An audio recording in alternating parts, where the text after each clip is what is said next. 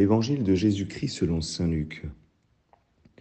En ce temps-là, comme une grande foule se rassemblait et que de chaque ville on venait vers Jésus, il dit une parabole. Le semeur sortit pour semer la semence, et comme il semait, il en tomba au bord du chemin. Les passants la piétinèrent, et les oiseaux du ciel mangèrent tout. Il en tomba aussi dans les pierres. Elle poussa, et elle sécha parce qu'elle n'avait pas d'humidité. Il en tomba au milieu des ronces, et les ronces en poussant avec elles l'étouffèrent. Il en tomba enfin dans la bonne terre. Elle poussa, et elle donna du fruit au centuple. Disant cela, il éleva la voix. Celui qui a des oreilles pour entendre, qu'il entende. Ses disciples lui demandaient ce que signifiait cette parabole. Il leur déclara, À vous il est donné de connaître les mystères du royaume de Dieu, mais les autres n'ont que les paraboles. Ainsi comme il est écrit, ils regardent sans regarder, ils entendent sans comprendre. Voici ce que signifie la parabole. La semence, c'est la parole de Dieu. Il y a ceux qui sont au bord du chemin. Ceux-là ont entendu, puis le diable survient et il enlève de leur cœur la parole pour les empêcher de croire et d'être sauvés. Il y a ceux qui sont dans les pierres. Lorsqu'ils entendent, ils accueillent la parole avec joie, mais ils n'ont pas de racines. Ils croient pour un moment et au moment de l'épreuve, ils abandonnent. Ce qui est tombé dans les ronces, ce sont les gens qui ont entendu, mais qui sont étouffés, chemin faisant par les soucis, la richesse et les plaisirs de la vie, et ne parviennent pas à maturité. Et ce qui est tombé dans la bonne terre, ce sont les gens qui ont entendu la parole dans un cœur bon et généreux, qui la retiennent et portent du fruit par leur persévérance. Acclamons la parole de Dieu.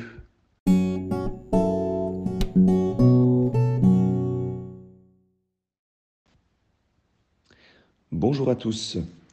Aujourd'hui, nous avons un évangile qui est long, mais l'avantage, c'est que Jésus nous explique lui-même le sens de la parabole. Alors, pour rentrer facilement dans cette parabole, on peut voir comme, comme trois protagonistes, trois hum, manières de voir l'évangile. Il y a l'évangile à partir du semeur, à partir de la semence ou à partir du sol. Alors, chacun a son rôle, en fait, dans cette parabole. Il y a bien une action de la semence, il y a bien aussi une action du semeur, mais le sol aussi, bien sûr, a son rôle. Alors, le semeur. Le semeur, il est étonnant. Est-ce qu'il est euh, imprudent? Parce qu'on a l'impression que, eh bien, il met autant euh, de semences dans la bonne terre, eh bien, que sur le chemin, dans les ronces ou les pierres. Est-il donc imprudent ou bien, ou bien est-il magnanime Est-il large? Parce que nous reconnaissons dans le semeur la manière de faire de Dieu. Dieu qui sème partout. Dieu qui sème tellement largement qu'il sème aussi hors du champ. Dieu sème dans l'Église, mais Dieu sème aussi en dehors de l'Église. Il sème aussi euh, dans des lieux qui sont escarpés, dans des lieux qui n'ont pas été préparés pour recevoir sa parole. Quelle, quelle largesse dans la manière de faire de notre Dieu, alors que notre prudence à nous aurait été de respecter euh, les délimitations bien strictes du champ. Une belle manière pour nous de reconnaître eh bien, que en dehors de l'Église, eh bien, la semence est semée et que quelquefois, eh bien, elle peut porter du fruit et que comme notre Dieu, nous aussi, nous devons semer de manière large. Ensuite, la semence. Eh bien, Jésus nous dit, euh, Jésus nous dit dans la parabole que c'est la parole de Dieu. Quelle est, quelle est la faculté de la semence? C'est d'abord une force. C'est une force de vie et c'est une force de multiplication. Pourquoi? Parce que elle porte en elle un fruit. Elle porte en elle un fruit quand, quand la semence arrive à maturité. Et euh, ce fruit même, eh bien, il est donné au centuple. Donc c'est aussi non seulement une force de vie, mais oui, une force de multiplication, de démultiplication. Et en même temps, cette semence, elle est fragile. Elle est fragile parce que nous le voyons dans l'Évangile, elle peut être piétinée ou mangée par des oiseaux. Elle peut sécher ou elle peut être étouffée. C'est comme si jamais l'extérieur euh, de la semence, eh bien finalement, est importante.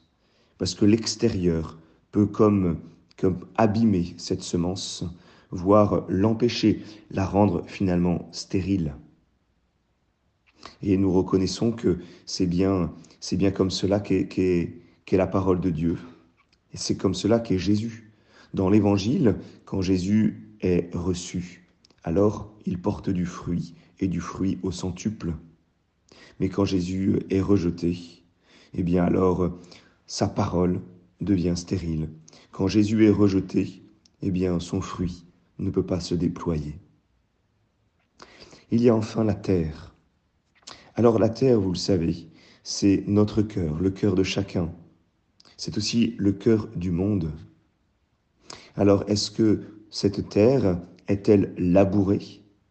C'est-à-dire est-ce qu'elle est prête à recevoir la parole de Dieu? Ou bien est-ce qu'elle est encombrée? Encombrée, encombrée de pierres, encombrée, encombrée de ronces, ou bien y manque-t-il l'humidité? Dans la tradition de l'Église, la bonne terre, celle qui permet de porter du fruit et du fruit au centuple, c'est la Vierge Marie. C'est son cœur à elle qui permet à la parole de Dieu eh bien d'être pleinement féconde et de faire naître le Christ. Et c'est notre vocation à chacun, c'est notre manière de coopérer à cette semence qui nous est donnée par le Père. C'est d'être une bonne terre comme la Vierge Marie, pour que le Christ puisse naître en moi et que le Christ puisse naître en notre monde.